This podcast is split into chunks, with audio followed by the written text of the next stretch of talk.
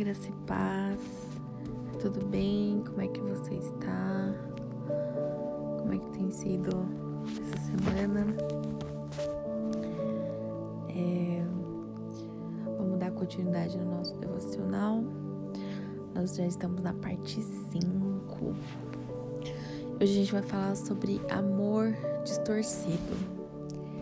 É, ontem a gente falou sobre nossa resposta ao Evangelho foi bem interessante. Espero que você tenha meditado em Efésios. E, e hoje a gente vai falar sobre o amor distorcido. É, Agostinho, ele, ele disse uma vez que o amor ele é irrevogável mas também, como disse Agostinho, pontuar que o bem que Deus dá pode ser distorcido. E essa é a própria definição do que é o mal. Então, a gente chega numa conclusão que até mesmo o amor, ele pode ser distorcido e focado em si mesmo. Nós, como pecadores por natureza, nós somos focados em nós mesmos. Nós vivemos em um mundo que é centrado em si mesmo. E enquanto estivermos centrados em nós mesmos, nós estaremos perdendo o amor de Deus. Uma vez em, em uma oração na igreja onde eu frequento, um dos pastores estava orando e ele disse algo que mexeu muito comigo. Ele falou assim: O Senhor, ele não enche algo que já está cheio. Se você está cheio de você mesmo, você precisa se desvaziar para que ele encha em você. E aquilo mexeu muito comigo, porque nunca fez tanto sentido. Porque realmente hoje o mundo ele é centrado em nós mesmos, em tudo, em todas as nossas áreas. E mas na vida que nós vivemos essa caminhada, nós não queremos perder o que está logo à nossa frente. Por causa de medo, orgulho ou falta de fé. Tenho certeza que nós não queremos passar pela vida passando por todas as oscilações apenas para chegar ao final e descobrir que perdemos o ponto. Um provérbio, tendo muitas variações pelos séculos, nos alerta gentilmente que omissões aparentemente insignificantes podem ter consequências graves e inesperadas por falta de uma unha, o calçado é perdido. Pela falta de um, de um calçado, o cavalo é perdido. Pela falta de um cavalo, o cavaleiro é perdido. Pela falta de um cavaleiro, a mensagem é perdida. Pela falta de uma mensagem, a batalha é perdida. E pela falta de uma batalha, a guerra é perdida. Pela falta de uma guerra, o reino é perdido e pela falta de uma unha, o mundo é perdido. Nós podemos ser salvos e entrar no céu apenas para descobrir que não temos aproveitado a totalidade do amor de Deus aqui na terra, como ele pretendia.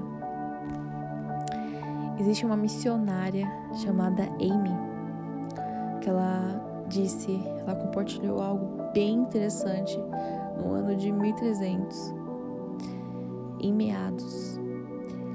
Ela escreveu assim: É da vontade de Deus que nós tomemos suas consolações ao máximo, como se pudéssemos pegá-las. E Ele quer também que tomemos nossos problemas da maneira mais leve que pudermos e os transformemos em nada. Sim, Você sabe por quê? Porque a alegria, ela vem pela manhã. E tem também um outro escritor chamado Samuel, que depois de 300 anos ele escreveu: Não consigo entender o amor de Cristo. Se soubesse o que ele estava guardado, o que ele estava guardando para mim, eu nunca teria sido tão fraco de coração. Você consegue se identificar com esses essas frases desses santos?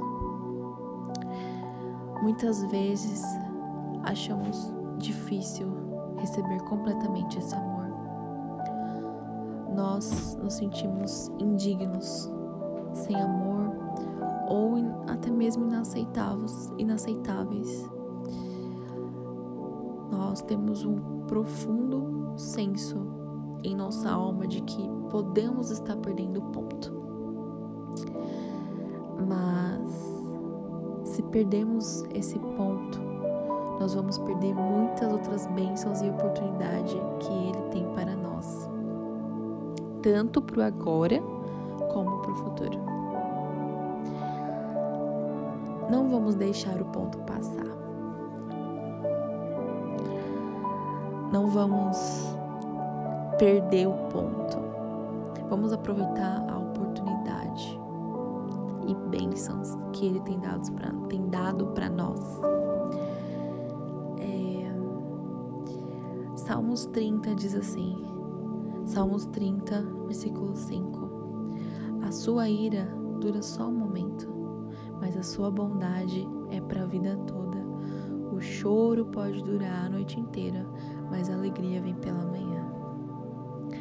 Isaías 41 O Senhor nosso Deus diz: Consolem, consolem o meu povo, falem carinhosamente aos moradores de Jerusalém e digam-lhes que já terminou a sua escravidão e que os seus pecados foram perdoados. Eles receberam de mim duas vezes mais castigos do que os pecados que cometeram. Isaías 49. Eu particularmente eu amo Isaías 49. Se você não leu ele todo, leia, é muito lindo. É, Isaías 49, versículo 13. Cantem, ó céus, e alegre-se, ó terra. Monte gritam de alegria, pois o Senhor Deus consolou o teu povo.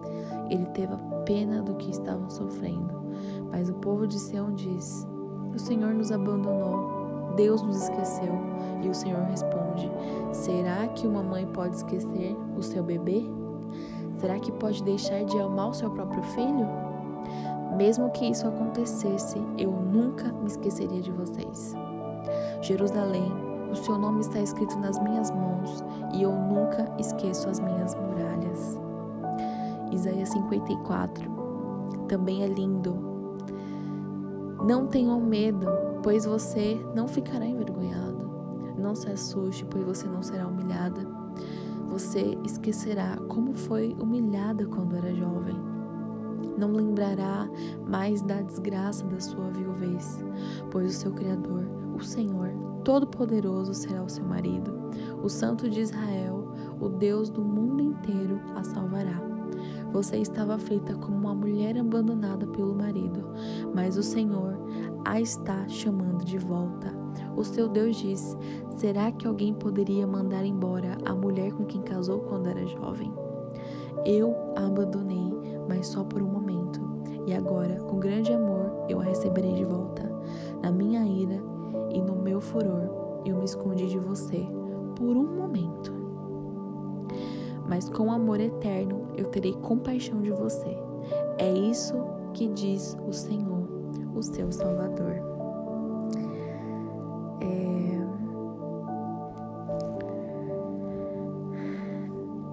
Mais uma vez, o Senhor fala que Ele nunca vai nos abandonar. Nunca. O amor de Jesus, ele ele é incondicionalmente. Ele não é uma paixão, ele é amor, ele nos ama incondicionalmente de uma forma inexplicável. O que me chamou a atenção nesse devocional é que